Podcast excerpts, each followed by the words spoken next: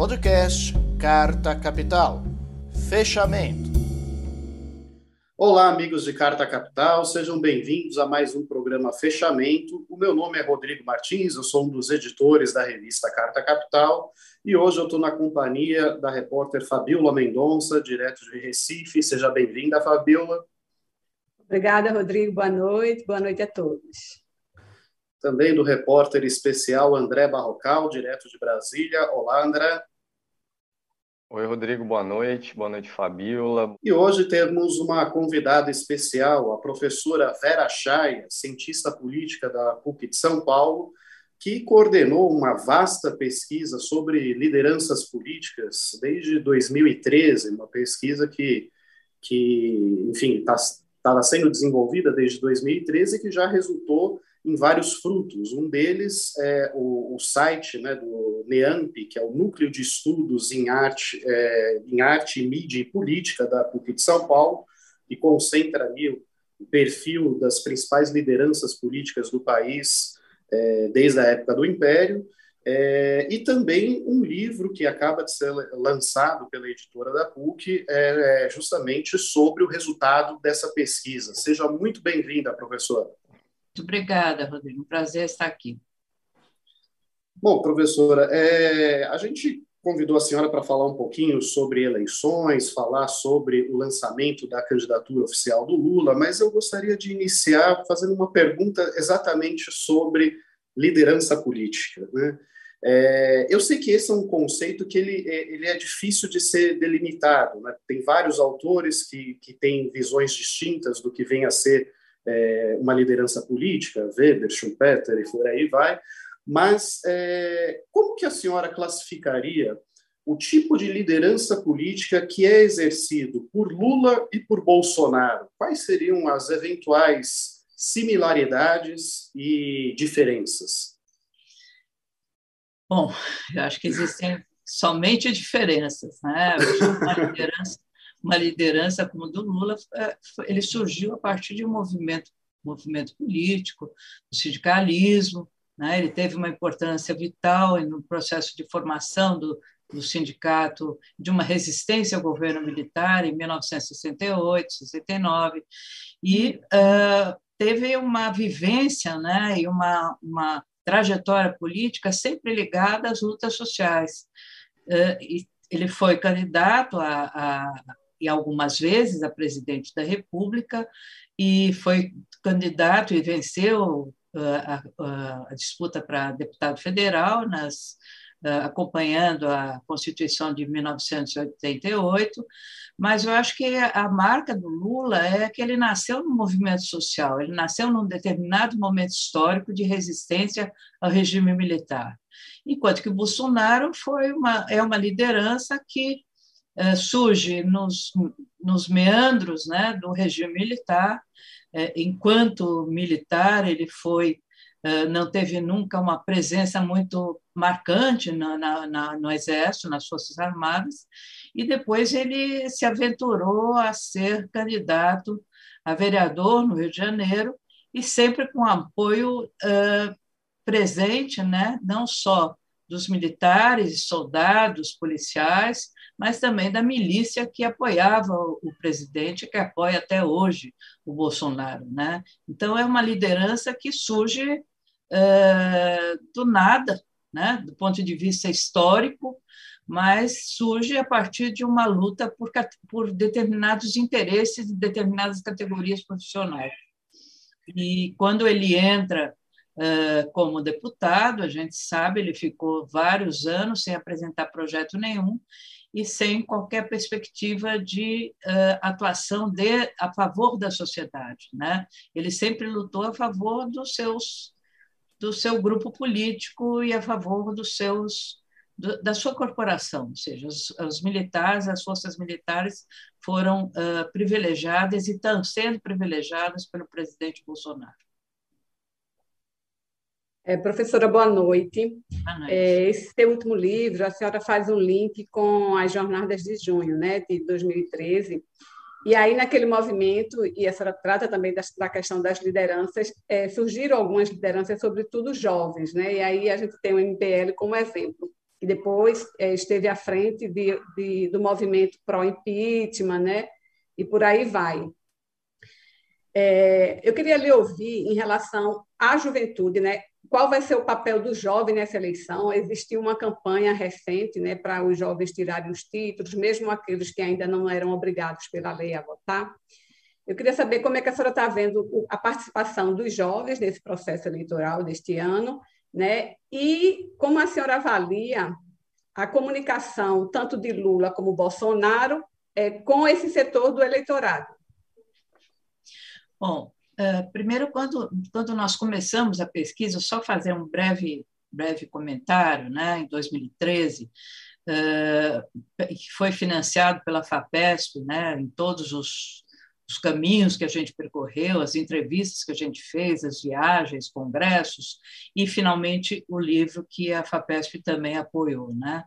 Mas, quando nós começamos, a ideia era entrevistar lideranças institucionalizadas, ou seja, políticos institucionais que estavam atuando em cargos uh, uh, parlamentares ou cargos públicos. Né?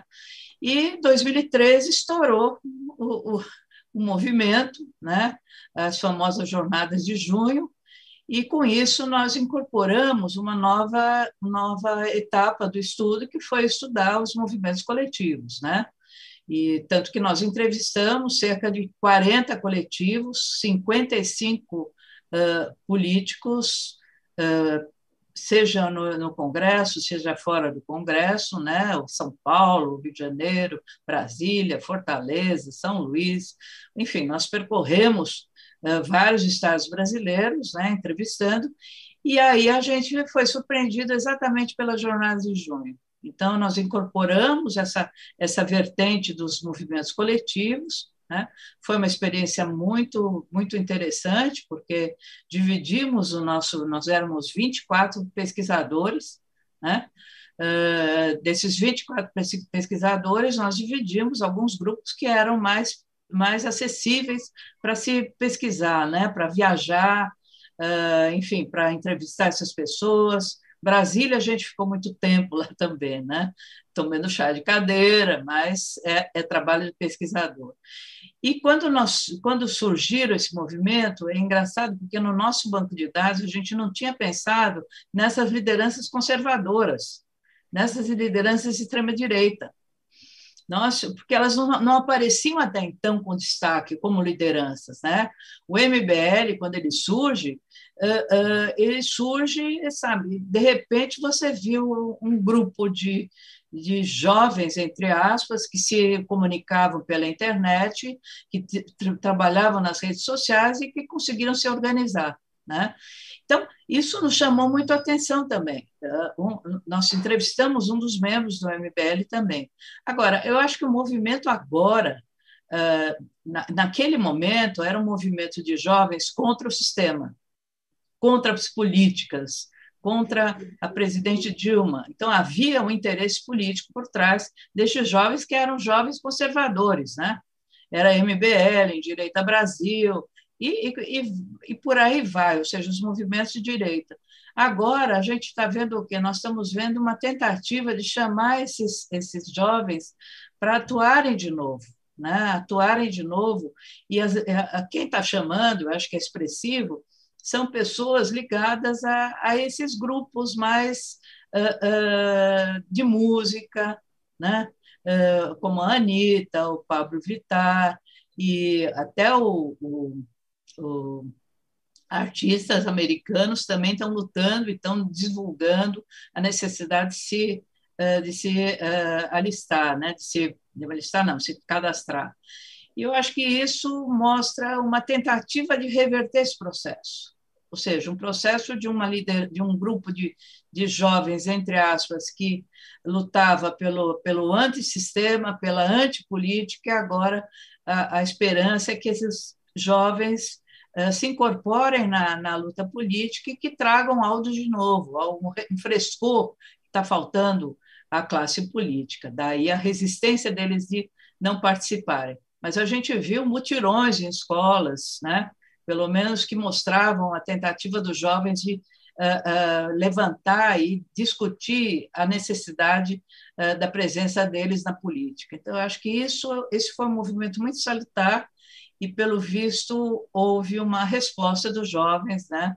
não sei ainda os dados do, do Tribunal Superior Eleitoral, mas teve mostrou os da, sabe responderam aos apelos de se alistarem, né? É, e eu só aproveito, professor, para informar quem nos assiste que o prazo para tirar título de eleitor terminou ontem, quarta-feira. Professora, o que, na sua opinião, teria de ou melhor, vou, reform, vou recomeçar. O presidente Jair Bolsonaro, mesmo nos piores momentos do governo, não deixou de ter entre 20% e 25% de aprovação. E agora essa aprovação chega a uns 30%, a uns 30% que é mais ou menos também a intenção de voto que ele tem. O que, que na sua opinião, precisaria acontecer para que esse contingente que apoia Bolsonaro o abandonasse? Eu acho que esses 25%, 30% é difícil de você pensar no abandono, né? porque eles são convictos mesmo. Né? Eh, agora, o que pode mudar é uma campanha de oposição muito bem feita, mostrando os, os, sabe, os problemas gerados pelo governo do Bolsonaro, na área de educação, na área de saúde, na área da cultura, na, enfim, em todos os setores nós tivemos um desmonte do, do próprio Estado. Né? Isso tem que ser feito. Se não for feito, vai continuar esses 30% de, de, de, eleitores, porque eles, uh, uh, o apelo que ele faz é um apelo que ele, tava, que ele começou a fazer na campanha eleitoral dele. A questão das armas, por exemplo. Eu acho que é, é impressionante o número de armas que de, de, de pessoas que compraram armas um, ocorreu um aumento significativo e foi uma proposta desse grupo político que financia também a campanha do, do Bolsonaro e dos bolsonaristas, né? a indústria armamentista. Eu acho que é difícil de você perder esse grupo. Eu ontem assisti, vocês devem ter assistido, foi ontem, anteontem, a, a manifestação de, da da primeira-dama, Michele Bolsonaro, num, num, culto evangélico que acontece semanalmente no Congresso Nacional. É uma, sabe, foi uma, uma manifestação de, de, eh, como vou dizer, de apelo, ela ajoelhou e falou: Eu rezo para que o país, que o Brasil saia da crise. Então, esse é um apelo que eh, chama a atenção dos evangélicos, realmente, né? ou seja, é uma primeira-dama que está se preocupando. E ele está usando muito a primeira-dama agora nas lives, né? como maneira de você de segurar esse grupo. Por quê? Porque a gente sabe que uh, uh, o eleitorado do Bolsonaro não inclui a maioria das mulheres. Né? As mulheres, é, é, eu não me lembro a porcentagem, mas é bem menor a, a, a porcentagem do apoio das mulheres em relação aos homens para uh, o Bolsonaro e para o governo Bolsonaro. Então, eu acho que talvez seja uma tentativa de reverter essa, essa, enfim, essa crítica que fazem, que as mulheres fazem ao Bolsonaro. Agora, é, professora, na sua avaliação, qual que é o maior desafio do ex-presidente Lula nessa campanha eleitoral? Acho que ele tem que. Hoje eu estava exatamente trabalhando com essa, com essa questão em aula, né? Eu acho que primeiro tem que conhecer muito bem a conjuntura política. O que está acontecendo, quem é o amigo, quem é inimigo, quais são os grupos políticos que estão presentes. Não é você, não é ele fala, chegar e falar alguma coisa, não, tem que ser muito bem pensado. Uma campanha eleitoral tem que ter um, um grupo que assessora não um grupo político propriamente, tem que ter um grupo político, mas um grupo político, um grupo que entenda sobre as estratégias de campanha, sobre, uh, uh, sabe, como você deve se comportar. Tem a media training famosa, né, que você que, os, que se ensina os políticos a falar, não a falar bonito, mas a, a mostrar uma imagem e trazer uma, uma, uma mensagem positiva positiva, e, e como eu falei, eu acho que está faltando isso, está faltando uma, uma, sistematização e um controle maior uh, da campanha eleitoral. Sem conhecer a conjuntura política, os grupos que estão presentes, não adianta você fazer um discurso uh, sem, uh, sabe, acompanhar a evolução e as mudanças que aconteceram. Eu acho que isso é prioritário. Melhorar a campanha né? e ir para as redes sociais, eu acho que agora tá, parece que está acontecendo isso, porque a gente vê o, o estrago que o Bolsonaro está fazendo e seus, seus seguidores nas redes sociais e nas famosas fake news. Né? A capa da, da Time foi muito trabalhada pelo grupo nas redes sociais, pelo grupo bolsonarista. A senhora falou dos desafios, mas eu queria lhe ouvir em relação aos pontos fracos, né, até agora da campanha de Lula, que ele tem sido criticado por alguns setores, em algumas falas, por exemplo, quando ele falou do aborto, agora na, na entrevista da Times em relação à guerra na Ucrânia, na Rússia e Ucrânia, que pontos a senhora é, apontaria para é, como se ele precisasse melhorar? Acho que essa questão da, da Ucrânia e da, Zelensky do Putin, ele tem razão. Mas, é, é, do ponto de vista geopolítico, você é, todas as, as, as tentativas de, de, negociação de paz não foram totalmente encerradas. Então, começou uma guerra que é uma guerra interminável. Agora, do ponto de vista da fala do, do, do, do Lula, acho que ele tinha que se precaver mais, porque nós vivemos num mundo muito polarizado né? É, o, é a União, União Europeia, Estados Unidos uh, contra a Rússia.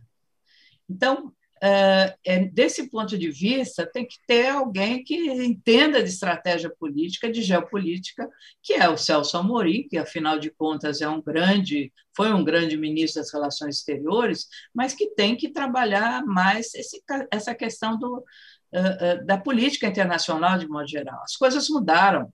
Né? A, a, a política mudou também. Então, não dá para você falar como se falasse no passado. A mesma coisa com o aborto. Correta a posição dele com relação ao aborto, só que foi mal interpretada. É aquilo, falou a favor de aborto, não, ele é a favor do aborto. Ele, aí ele, para ele consertar a fala, demorou tanto, né, que passou a imagem de que ela é a favor totalmente de todos os tipos de aborto. Não é. Tá? Então, acho que a fala tem que melhorar, a, fala, a comunicação tem que melhorar, do ponto de vista de você uh, falar exatamente aquilo que está tá, está sendo construído por um tipo de roteiro. Não dá para você fugir do roteiro no, nos tempos atuais. Senão você pega, entra numa, sabe, numa brincadeira, uma pegada, numa pegadinha, e que não é objetivo do, do presidente Lula. Eu acho que ele, por isso que eu acho que ele tem que tem que ter um grupo político muito forte, uma assessoria de imprensa muito forte e sem brigas internas, porque isso realmente atrapalha qualquer campanha eleitoral. Tá? Não sei se eu fui clara. Professora, o ex-presidente Lula é uma figura que está na vida pública há mais de 40 anos. Disputou cinco eleições presidenciais, tendo ganhado duas saiu com mais de 80% de aprovação. Ele não é suficientemente experiente para saber o que está fazendo?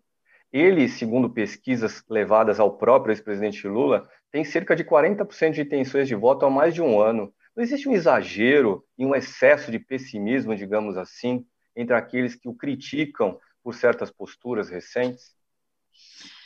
Você tem razão em parte. Eu acho que tá certo. Acho que o Lula tem um, um cabedal, tem uma, uma, enfim, um conhecimento enorme, né, eh, do Brasil, da política brasileira. Mas é, é isso que eu estou falando. É, os tempos mudaram. Acho que tem que acompanhar algumas mudanças que aconteceram. Por exemplo, a questão da, da, da, da comunicação. A comunicação é fundamental. Nisso, você tem que centrar centrar, sabe, a maior atenção nessa comunicação. A, a, a, a fala é fundamental também. Tudo que você fala fica registrado. É isso que está acontecendo. Não adianta você falar, não, eu não falei isso. Está registrado. Eu acho que é, é a, a, preocupação que eu estou falando é no sentido de ter realmente um, um script, como se fala, um roteiro bem fundamentado e, e sabe, para orientar o candidato. Não, não é dar uma, não é esquecer o passado do Lula. Concordo com você. Acho que a experiência dele foi fundamental e é fundamental, tanto que ele é lembrado por por, por pessoas em, em pesquisas de, de sem a, a, intenção de voto, sabe, mostrando a intenção de voto, sem mostrar o nome dos candidatos. Então, acho que isso é importante. E ele foi aprovado, acho que com 85% de, de aprovação quando ele saiu do segundo mandato, né? Agora, o tempo mudou, a conjuntura mudou, a situação mudou, eu acho que tem que acompanhar essas mudanças sim, tá? Não desprezando, não ignorando, não esquecendo que ele tem um conhecimento fundamental, mas eu acho que uh, algumas coisas podem ser melhoradas. Agora, professora, é, o Bolsonaro ele tem sido muito hábil em pautar o debate político com as esquisitices dele, com o espetáculo circense dele. Exemplo disso é que nós passamos pelo menos umas duas ou três semanas discutindo a liberdade ou a prisão de Daniel Silveira, que é um parlamentar absolutamente irrelevante no jogo político. Né? É, por que, que a esquerda é, e o presidente Lula, em particular, tem tanta dificuldade para pautar o debate naquilo que realmente interessa à população, né? que é a, a, a, a sua sobrevivência, a economia, a inflação, o desemprego, aquilo que efetivamente ameaça a sua sobrevivência no dia a dia? Concordo. Eu acho que o Bolsonaro está sendo muito hábil. O, o, grupo político dele está realmente trazendo uh, fatos políticos que não interessam no momento, mas que monopoliza a discussão. Né? O caso do Daniel Silveira até hoje se discute. É um absurdo. Quer pôr tornozeleira, não quer pôr tornozeleira. Uh, uma manifestação no Palácio do Planalto a favor do Daniel Silveira, a favor da liberdade de expressão. Que expressão? Que liberdade de expressão é essa? Uma liberdade de expressão que não existe. Ele pertencia ao baixo pertence ao baixo clero, pertence ao PTB, partido totalmente uh, vinculado a, a, uma postura racista, uh, integralista, fascista, né? e que o, o, dão muita atenção a ele. Né? E eu acho que é uma maneira do, do Bolsonaro desviar a atenção também. Né? Estrategicamente, você desvia a atenção. Uh, para coisas mais sérias, né? Concordo plenamente. É a inflação, é o desemprego, eh, se trabalha com, com, a, com auxílio Brasil, eh, negando toda, eh, sabe, o cuidado, o estudo que se fez para se chegar à Bolsa Família, né? se, se desestruturou os programas todos. Isso não é falado. Eu acho concordo plenamente. Eu acho que tem que falar. Agora, o que nós vemos no Congresso e o Congresso de modo geral, Senado e Câmara, né? é um esforço muito grande da oposição de se manter viva, de, de, de, sabe, de falar aquilo que eles querem, que eles pensam, formar, tentar, tentar formar comissões, só que as comissões não passam. Por quê? Por conta do, do presidente do, do Congresso, por conta do Arthur Lira. Não passa, uh, sabe? Então, acho que é muito difícil. A própria, própria CPI do, do, da Covid, nós tivemos, sabe, eu assisti, como eu gosto de política, eu assisti quase todos os, os depoimentos, todas as, as, as sessões da, da CPI.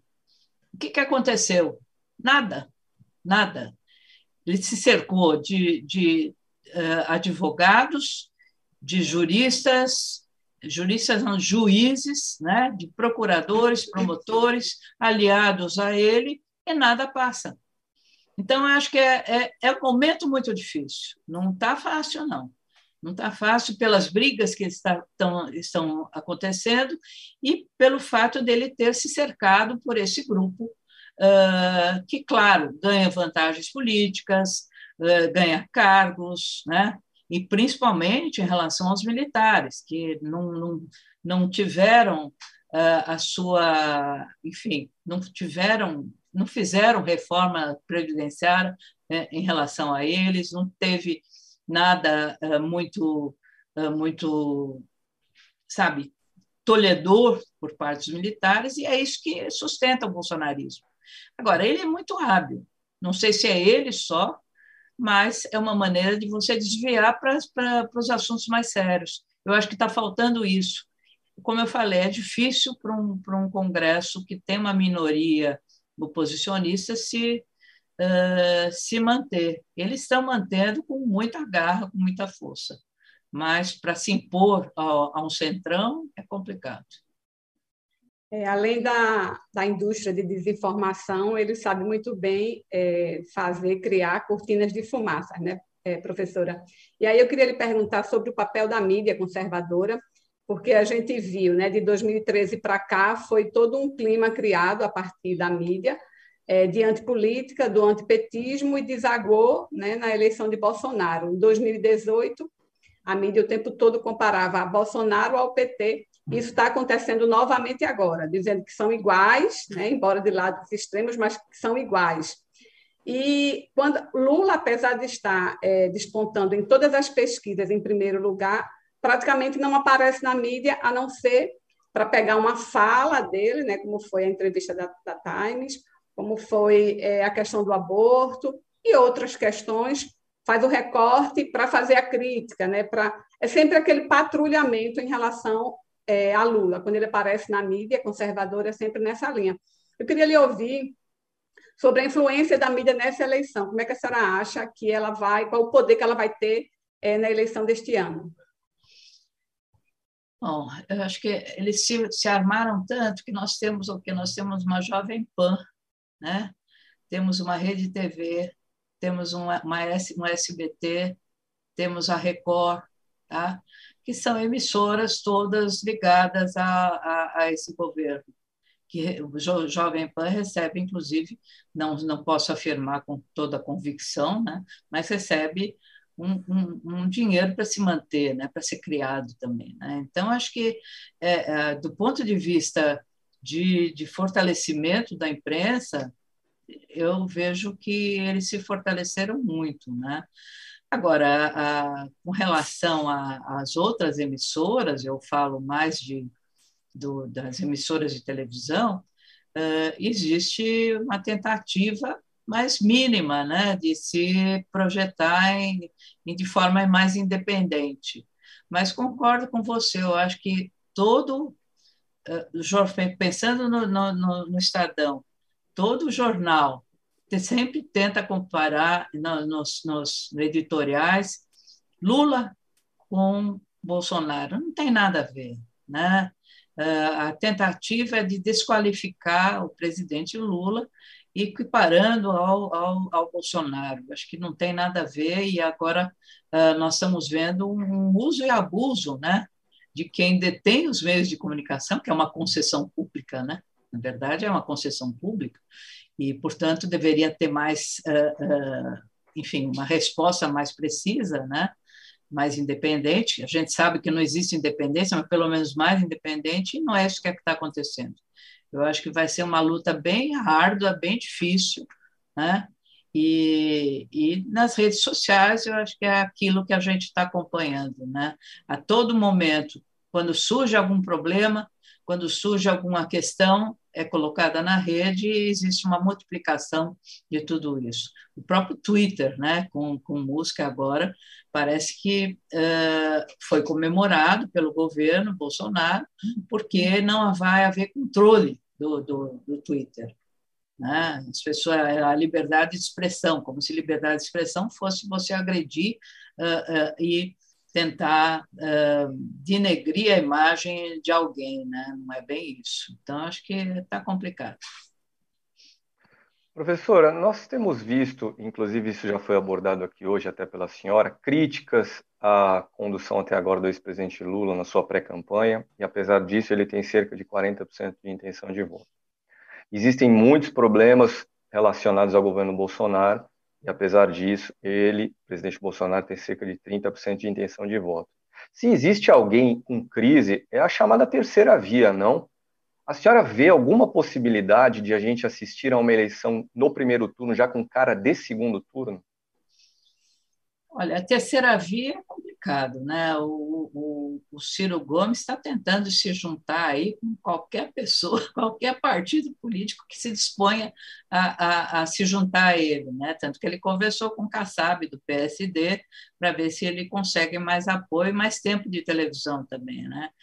Uh, o resto, Luciano Bivar, Simone Tebet já não tem, mas já pelo visto já já não é mais candidata, né? Moro uh, já nasceu morto do ponto de vista de proposta, não tinha substância nenhuma, né? Agora, eu não sei, uh, eu acho que vai ser uma luta difícil. Difícil. Se, se o presidente Lula ganhar no primeiro turno, vai ser um alívio do ponto de vista de, do que poderia acontecer no segundo turno. Mas também é, é complicado, porque a gente não sabe o que, que vai acontecer. Né? Hum, é, se fala em golpe, não se fala em golpe, uh, conversas com militares, enfim, eu acho que é uma conjuntura política instável, né? Estável do ponto de vista de um eleitorado que é uh, bolsonarista, um eleitorado que é lulista e que não vai arredar pé, tá?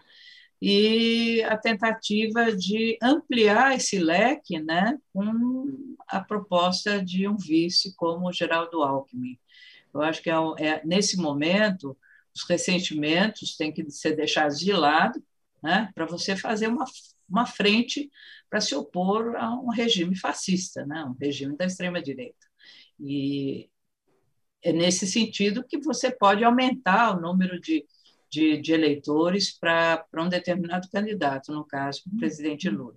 Terceira via, eu acho que não tem substância nenhuma, não tem possibilidade nenhuma. Dória, então, nem se fale, né? Dória está num um, um dígito só, não cresce, apesar de toda a briga política dele, não, não vai avante. Eu, eu considero isso. O que pode aumentar um pouquinho de, em termos de votos é o, é o Ciro Gomes. É, o Dória está tecnicamente empatado comigo, né? porque ele tem entre 1% e 2% das intenções de voto, como a margem de erro é de dois pontos para cima ou para baixo, e eu tenho zero, estou empatado com ele, eu estou enganado. É, eu acho que é isso mesmo. Professora, eu agradeço muito pela atenção da senhora e convido a todos a, a comprar, a ler o livro é, que foi lançado aí, é, sob a coordenação da professora Vera Chaya, que é Lideranças Políticas no Brasil. É, o restante do título é que eu esqueci agora. Lideranças tá... Políticas no Brasil, Características e Questões Institucionais. É Mostra a capa. por mim, pela professora Rosemary Segurado, pela Tatiana Ticarino. Eu vou mostrar aqui. Ah, tá ótimo. Pela tá? editora Eduque, né? Eduque com, com, com verba da FAPESP. E tem uma capa belíssima da artista Regina Silveira. Tá? Ah, ótimo. Professora, mais uma vez, muito obrigado pela atenção. Obrigada. Esperamos um mundo melhor, né? tá, tá certo. Obrigada pela oportunidade. Tá certo. Um abraço. Um abraço. Bom, e continuando aqui o, o, o nosso debate, é, eu vou é, perguntar para o Barrocal, que é o autor da reportagem de capa desta semana. É, Barrocal, eu, é, na, na, sua matéria mostra uma certa cautela por parte de algumas lideranças petistas, é, no sentido de não repetir o mesmo erro de 2018, ou seja, de subestimar a força eleitoral de Bolsonaro. No entanto, você traz ali alguns elementos né, de pesquisas de intenção de voto, é, uma série histórica, que mostra que, na verdade, ainda existe a possibilidade do presidente Lula se eleger em primeiro turno, certo? Correto, Rodrigo. É, a minha reportagem da semana ela parte da apresentação oficial da chapa Lula, Geraldo Alckmin, em um evento marcado para sábado agora, depois de amanhã, aí em São Paulo.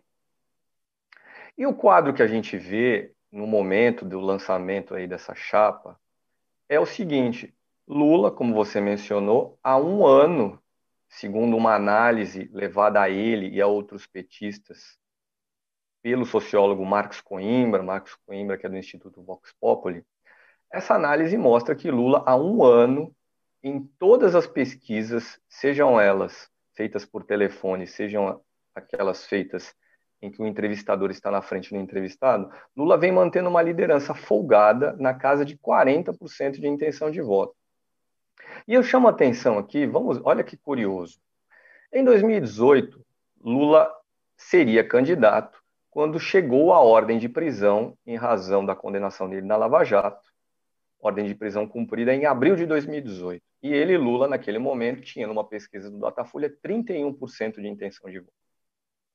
Quatro meses depois, em agosto de 2018, Lula, quatro meses silenciado, longe dos holofotes, tinha 39% de intenção de voto na mesma pesquisa da Datafolha. E foi naquele momento, agosto de 2018, que a Justiça Eleitoral vetou a candidatura dele com base na lei da ficha limpa. Então, Lula tinha em 2018 40% dos votos quando foi proibido de concorrer.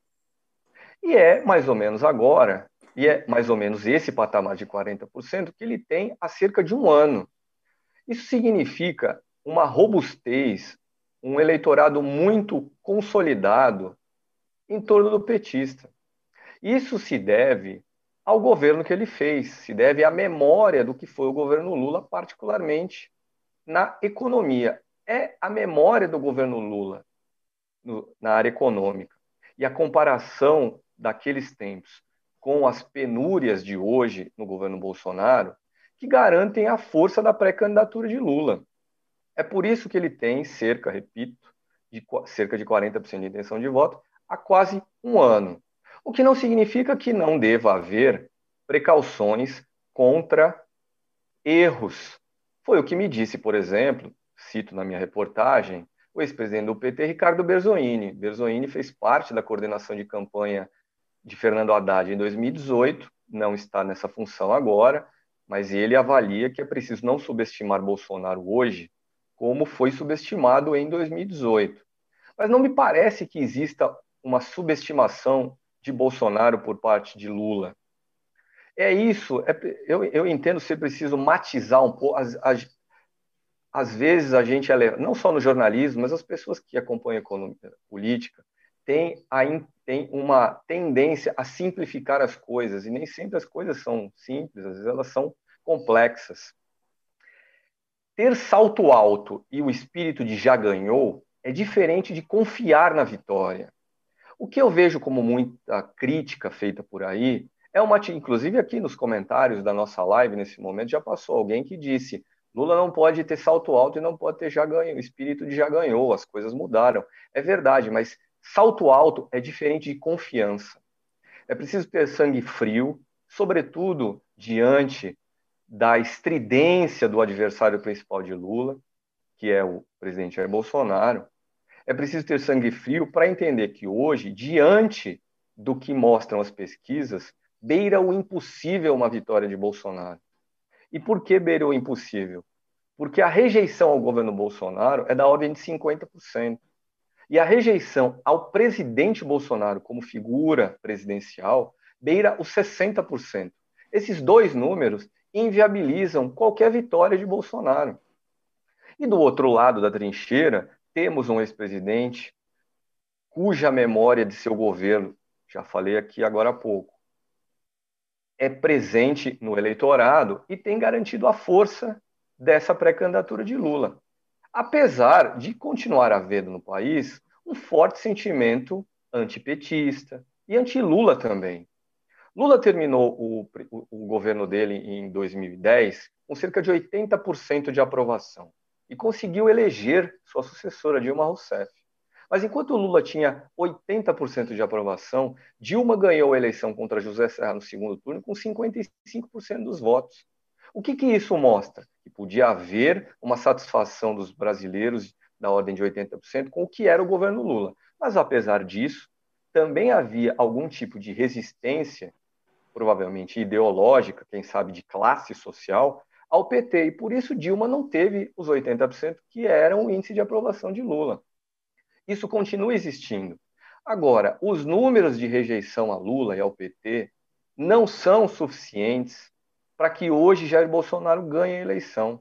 É importante que, entendo eu, as pessoas que acompanham política tenham isso em, é, bem claro na cabeça. E aí, Rodrigo, só para concluir aqui, não vou detalhar muito da minha reportagem, mas a essência da minha reportagem é em torno do ser humano e da figura pública Lula, em que pesem as críticas feitas em torno do, da campanha dele. Essas críticas já custaram, por exemplo, a, a derrubada de Franklin Martins, jornalista que foi chefe da comunicação social de Lula no segundo mandato, derrubada de Franklin da condução da comunicação da pré-candidatura de Lula agora. Petistas criticaram tanto que isso de fato acabou acontecendo. Franklin Martins foi derrubado. Muito dessa derrubada de Franklin tem relação com disputa de poder. O ex-ministro não é do PT. A relação dele com Lula é uma relação direta que jamais passou pelo partido.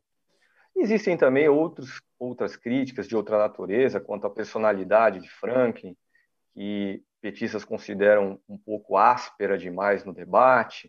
Existem críticas também ao fato de que ele escolheu uma produtora para ser a condutora da propaganda de Lula, um produtor que receberia pagamentos adiantados. Mas, no fundo, essa era é a conclusão nas minhas apurações, uma disputa por poder. Mas, repito, a minha reportagem está estruturada em torno da figura de Lula, que vai concorrer a presidente da República pela sexta vez. E não é o mesmo candidato das outras cinco oportunidades. Porque entre as cinco candidaturas anteriores à atual candidatura, aconteceu um fenômeno único na vida dele, Lula. Ou quase único. Lula foi preso quando era líder sindical na ditadura militar. Mas Lula passou 580 dias na cadeia em razão da Operação Lava Jato e se sentiu sempre injustiçado. E esse sentimento de injustiça foi confirmado por uma decisão recente do, do Comitê de Direitos Humanos da Organização das Nações Unidas, a ONU. Disse a ONU, em um julgamento de abril, que Lula foi alvo de um juiz parcial e que ela, ONU, considerava que o Brasil, diante dessa conclusão, deveria reparar os danos causados a Lula. E esses danos foram dois. Ele não pôde concorrer a presidente em 2018 e passou 580 dias na cadeia. Não ter concorrido em 2018, já que a gente está no final do governo Bolsonaro, não faz sentido realizar uma outra eleição, por exemplo, afastar Bolsonaro agora, para daqui cinco meses termos uma outra eleição. Nem é isso que Lula quer. Termine Bolsonaro o atual mandato. Mas e a reparação aos, aos outros danos, no caso, os 580 dias que Lula passou preso? E nesses 500 dias, 80 dias em que passou preso, remoendo o sentimento de injustiça, Lula leu muito. Talvez tenha lido como nunca na vida dele. Leu biografias de políticos, leu sobre Fidel Castro, sobre Mandela, sobre Hugo Chávez, leu sobre o guerrilheiro Carlos Marighella. Lula leu também livros sobre a fome pelo mundo, sobre petróleo, leu sobre leu clássico da, um clássico da literatura latino-americano, Amor nos Tempos do Cólera, do colombiano Gabriel Garcia Marques. Leu um clássico da literatura brasileira, Grande Sertão Veredas, de Guimarães Rosa. Leu livros sobre a escravidão brasileira. O Lula de hoje é um Lula mais consciente, com mais embasamento, eu diria até teórico e acadêmico, sobre as próprias intuições e sentimentos dele em relação à vida. Então, o Lula de hoje é outro. É um Lula mais consciente, e talvez isso explique todo o frisson em torno dele na forma de Lula erra, Lula fala o que não deve. Lula sabe exatamente o que está falando. Essa é a minha conclusão diante da apuração para a reportagem que eu escrevi essa semana. Goste ou não, ele sabe o que está fazendo e ele quer fazer isso. Agora, vai dar certo? Ele conseguirá se eleger presidente novamente? Ou aqueles petistas que o criticam no entorno, criticam muitas vezes de forma anônima, é que estão com a razão e o ex-presidente deveria tomar mais cuidado com as palavras. As, a campanha, que vai começar aí nos próximos meses, vai desfazer essa dúvida. É, no caso específico né, do, da, da declaração, das declarações dele para a Time a respeito do Zelensky, eu assino embaixo tudo que ele falou. Foi uma análise, para mim, perfeita. Errou o Putin, mas o Zelensky, os Estados Unidos e a União Europeia também tem responsabilidade naquela crise e não vi é, é, razão alguma para o escândalo que, que, que fizeram na, naquele momento. E quando o Barrocal ele menciona 40% das intenções de voto, é 40% das intenções de voto levando em conta brancos, nulos e indecisos, porque se você considera só os votos válidos, é, Lula já estaria ali na faixa dos 50%, né, Bolsonaro, né, Barrocal? Correto, Rodrigo. Essa análise feita pelo sociólogo Marcos Coimbra, do Instituto Vox Populi, por encomenda do PT, a respeito das pesquisas realizadas nos últimos 12 meses, mostra que naquelas pesquisas do tipo tete a tete, entrevistador na frente do entrevistado, Lula tem, agora em abril, 50% dos votos válidos, a mesma soma dos seus adversários, ou seja, no limite de ganhar no primeiro turno, caso a eleição fosse hoje. E é importante fazer uma diferenciação, e essa diferenciação existe na, na análise levada a Lula, entre pesquisas feitas presencialmente, frente a frente, entrevistado e entrevistador, das pesquisas feitas por telefone. Por quê? Porque existe nessa eleição um recorte de classe muito acentuado. O eleitorado das classes D e E vai votar majoritariamente em Lula. Mas nem todo pobre miserável das classes D e E tem telefone. Então, as pesquisas realizadas por telefone sofrem de um problema de amostragem. Elas não refletem exatamente a realidade da estrutura, digamos, de renda da sociedade brasileira. Então, nessas pesquisas realizadas por telefone, a análise de Marcos Coimbra, do Vox Pop, para Lula, mostra que Lula não ganharia no primeiro turno, nos votos válidos, mas tem ali cerca de 45% de intenção de voto. Então, é importante ter isso em conta, que significa uma pesquisa por telefone, do que significa uma pesquisa feita tete a tete, inclusive porque as pesquisas feitas por telefone, na medida em que dão um maior índice de voto a Bolsonaro e uma menor distância dele para Lula, podem servir aos propósitos do presidente da República de bagunçar a eleição, de dizer que foi roubado e do que não aceita o resultado. Pois é, e, e, quem é que tem tempo também de ficar atendendo o telefone no meio do expediente para responder pesquisas de intenção de voto? É, eu, eu mesmo, no caso, eu não atendo nenhum telefone que seja desconhecido, até porque normalmente ou é telemarketing ou é credor, e os dois eu não quero papo. Mas vamos, vamos tocar aqui o, o, o programa. É, eu vou pedir para a Fabiola falar um pouquinho sobre a reportagem que ela preparou para a edição impressa de Carta Capital dessa semana, sobre um, é, é, um projeto de mineração no sertão do Ceará, é, que envolve uma mina é, que tem tanto fosfato, que é usado para a fabricação de fertilizante, quanto urânio, que é usado como combustível para movimentar as usinas nucleares. É, e como o urânio ele é um metal instável é, e radioativo, existe uma preocupação muito grande por parte da comunidade no entorno dessa mina, é, uma comunidade pequena, com cerca de 45 famílias, é, em relação à possibilidade de contaminação e daquilo comprometer a produção é, familiar, né, de, da agricultura familiar que existe naquela região, a exemplo do que já ocorreu é, em Caetité, na Bahia. Mas sobre isso eu vou é, passar a palavra para a Fabíola, que ela tem mais detalhes aí para passar para a gente. Pois é, Rodrigo. Está aberto, né? É, essa mina ela foi descoberta ainda na década de 70 do século passado, e essa é a terceira tentativa né, de um consórcio que tenta explorar a mina. Como você disse, né, é, um, é urânio associado ao fosfato. E nesse consórcio tem a empresa pública Indústrias Nucleares Brasileiras e a Fasnog Alvani, que é uma empresa privada que ganhou a licitação para explorar o fosfato. Só que, como você disse, é, a extração do urânio ele libera a radioatividade e que pode gerar muitas doenças, inclusive câncer. Então, existe todo um movimento. Essa mina é a maior do Brasil e a terceira maior do mundo.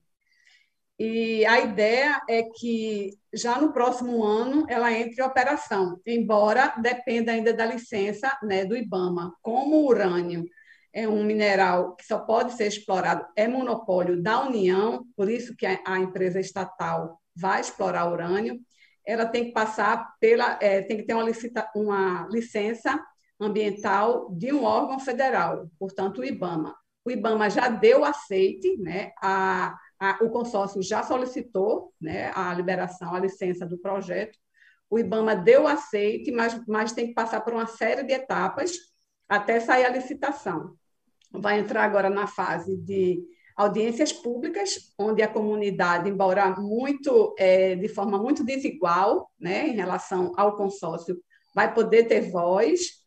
É, só daí que a licença pode sair, mas como tem três licenças, possivelmente não vai dar tempo de sair até o final do ano. E é isso que o movimento antinuclear né, espera, está na torcida, e vem numa luta né, para tentar barrar isso, é, na região tem tanto é, assentamentos da agricultura familiar, como tem terras indígenas, tem é, quilombolas, tem povos de terreiros, então existe todo um movimento para tentar impedir né, que essa exploração aconteça e traga é, muitos malefícios para a comunidade, né? não só de, de, saúde, como econômico também, porque vai atingir é, toda a agricultura familiar, que, que é de onde é, boa parte de, dessa comunidade é, tira o sustento. Então, é, é, mais ou menos isso. Eu convido todo mundo lá para conferir mais detalhes da, da, desse caso, né? E vamos ver o que vai dar. Isso é mais um passo da passagem da boiada que o governo Bolsonaro tenta, né? É, é um projeto que está dentro é, do, do, plano de, de, expansão de energia nuclear do governo Bolsonaro, que ele, ele quer até 2050, né?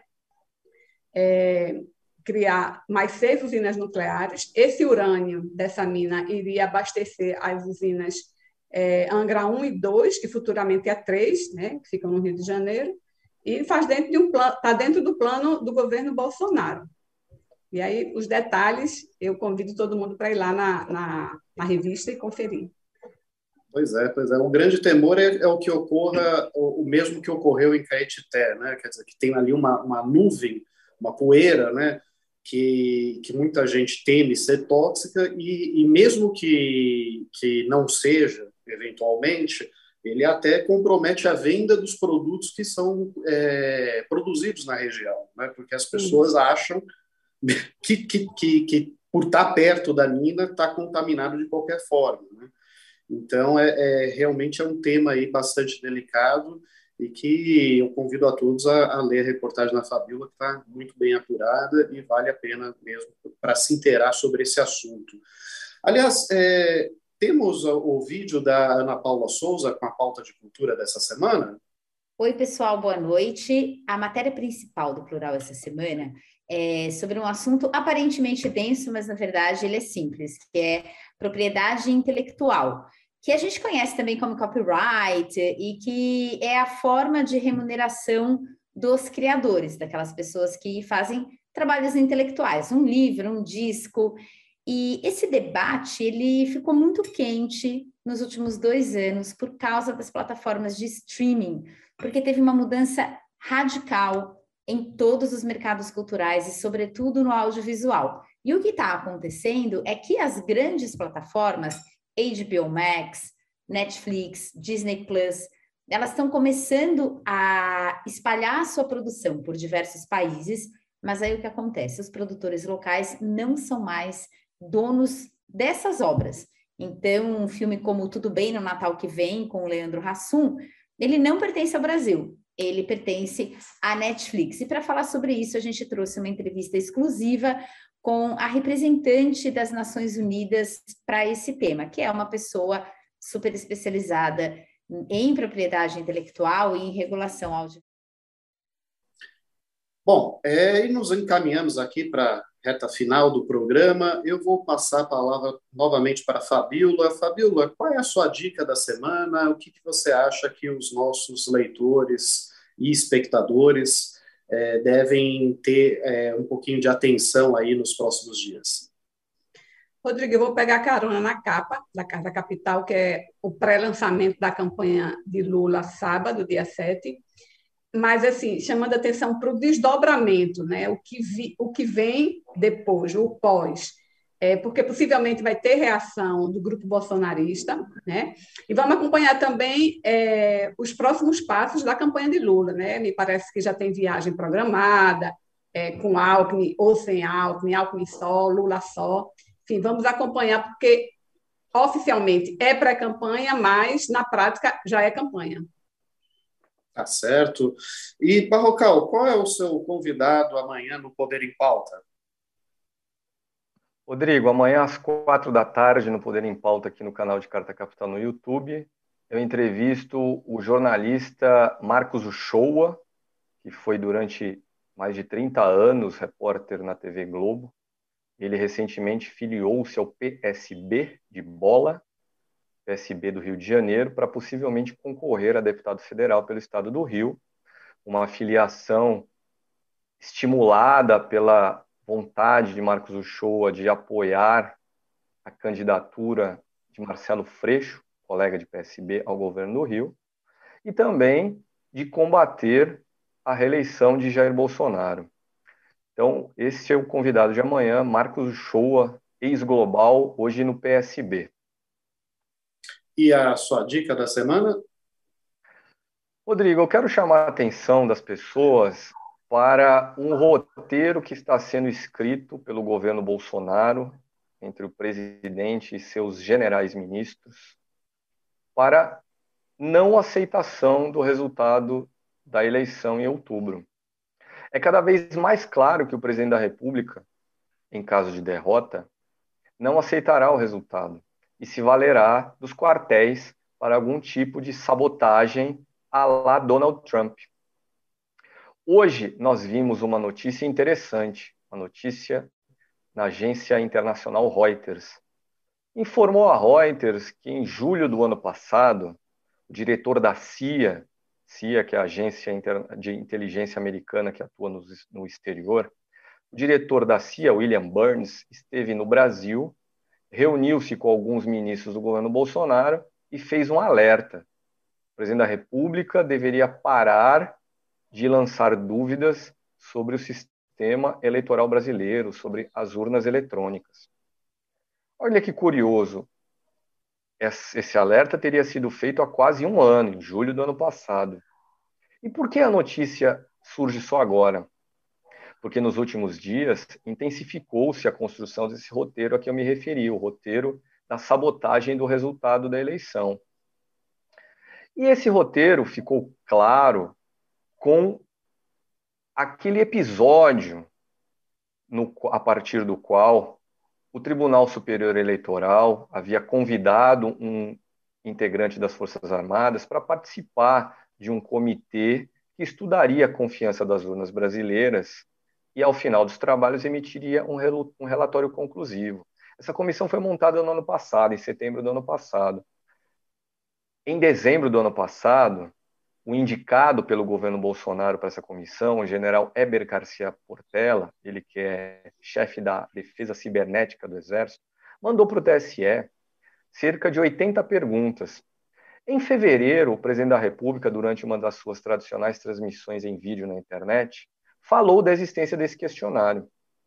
E falou em termos que lançavam dúvidas sobre a posição do TSE diante do questionário. Dizia Jair Bolsonaro que o questionário apontava dezenas de vulnerabilidades e que o TSE, o Tribunal Superior Eleitoral, não havia respondido porque não tinha o que responder. E o que nós soubemos nos últimos dias é que esse general Heber Garcia Portela tem insistentemente feito contatos com o TSE de uma forma que leva aqueles integrantes do tribunal a interpretarem que, no fundo, as Forças Armadas estão buscando uma forma de pro proclamarem: olha, de fato, o sistema eletrônico brasileiro não é confiável, o próprio TSE não tem como garantir essa confiabilidade, e com isso ficaria aberta uma janela para uma atitude de resistência do presidente da República. Perde a eleição e não aceita deixar o cargo. É muito claro o que aconteceu nesse episódio do questionário. O, o general Heber Garcia Portela foi indicado como membro das Forças Armadas para o comitê do TSE pelo então ministro da Defesa, general Walter Braga Neto. O general Walter Braga Neto é hoje cotadíssimo para ser candidato a vice na chapa de Jair Bolsonaro. Ele deixou o Ministério da Defesa e agora é assessor especial de Bolsonaro. Então, o general Portela contou para o chefe da época, o ministro Braga Neto, que por sua vez levou a informação do questionário para o presidente da República. Então, está claro, como disse recentemente o juiz Luiz Roberto Barroso, que era quem presidiu o TSE no ano passado, na época da montagem desse, dessa comissão de transparência, que existe uma orientação do presidente da República para que as cúpulas hierárquicas das Forças Armadas contribuam para conturbar a eleição no Brasil. E essa notícia, e vou terminar aqui, Rodrigo, essa notícia de hoje, de que houve um alerta por parte da CIA de que o Brasil, o governo brasileiro não deveria sabotar a eleição, ela surge justamente nesse contexto. E fica a dúvida: é porque existem também dentro das Forças Armadas aqueles que acham melhor não criar muita confusão? É um episódio esquisito. E nós vamos ter que esperar mais algumas semanas para entender, afinal, onde é que isso tudo vai parar. Pois é, o general Walter Braga Neto, que foi o responsável pela pacificação do Rio de Janeiro na intervenção federal. Como sabemos todos, o Rio de Janeiro está pacificado. É, e é também o, o, ministro que foi responsável pela troca dos três comandantes das Forças Armadas é, do Brasil, porque um ou dois deles é, tinham uma postura um pouco mais distante do governo. Não tanto assim, mas pouquinho. E isso foi o suficiente para ele trocar o comando das três forças. Bom, Isso, é... Rodrigo, registre-se que quando Donald Trump, em janeiro de 2021, tentou aquela insurreição com seus apoiadores perante o Congresso, Congresso americano, o comando das Forças Armadas de lá pulou fora, muito diferente da postura adotada pelo comando das nossas Forças Armadas hoje. Pois é, pois é. E, enquanto isso, o nosso herói Daniel Silveira está participando de atos públicos na companhia do clone brasileiro de Jake Angeli, aquela célebre figura que invadiu o Capitólio com chifres de búfalo. Nós temos também um brasileiro né, com chifres de búfalo desfilando por aí pela invasão do Capitólio brasileiro. E lá está o nosso democrata Daniel Silveira, indultado pelo presidente da República.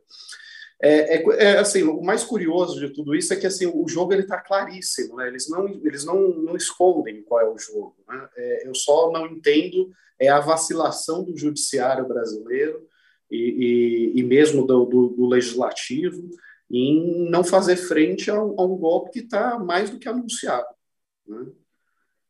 Mas, de qualquer forma, é, para encerrar, eu gostaria de chamar a atenção também para uma reportagem da edição impressa de Carta Capital, que foi preparada por um colaborador nosso, René Ruschel, é, do Paraná.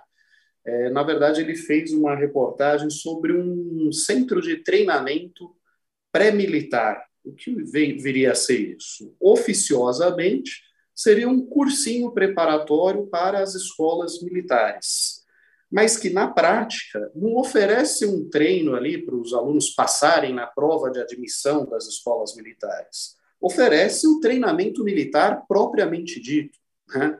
Então, são crianças e adolescentes que estão aí participando de provas de resistência, provas de tiro, provas de, de enfim, de marcha, rastejam na lama, é, marcham com simulacros de fuzil crianças e adolescentes que estão sendo adestrados militarmente no Brasil sob a proteção de um governo que não só incentiva o armamento da população civil, como o próprio presidente da República é um propagandista disso e numerosas vezes já ensinou crianças a fazer arminha com a mão ou celebrou aquelas crianças que vinham interagir com ele e que estavam fardadas. Então, nós vemos aí a formação de uma juventude bolsonarista típica, né?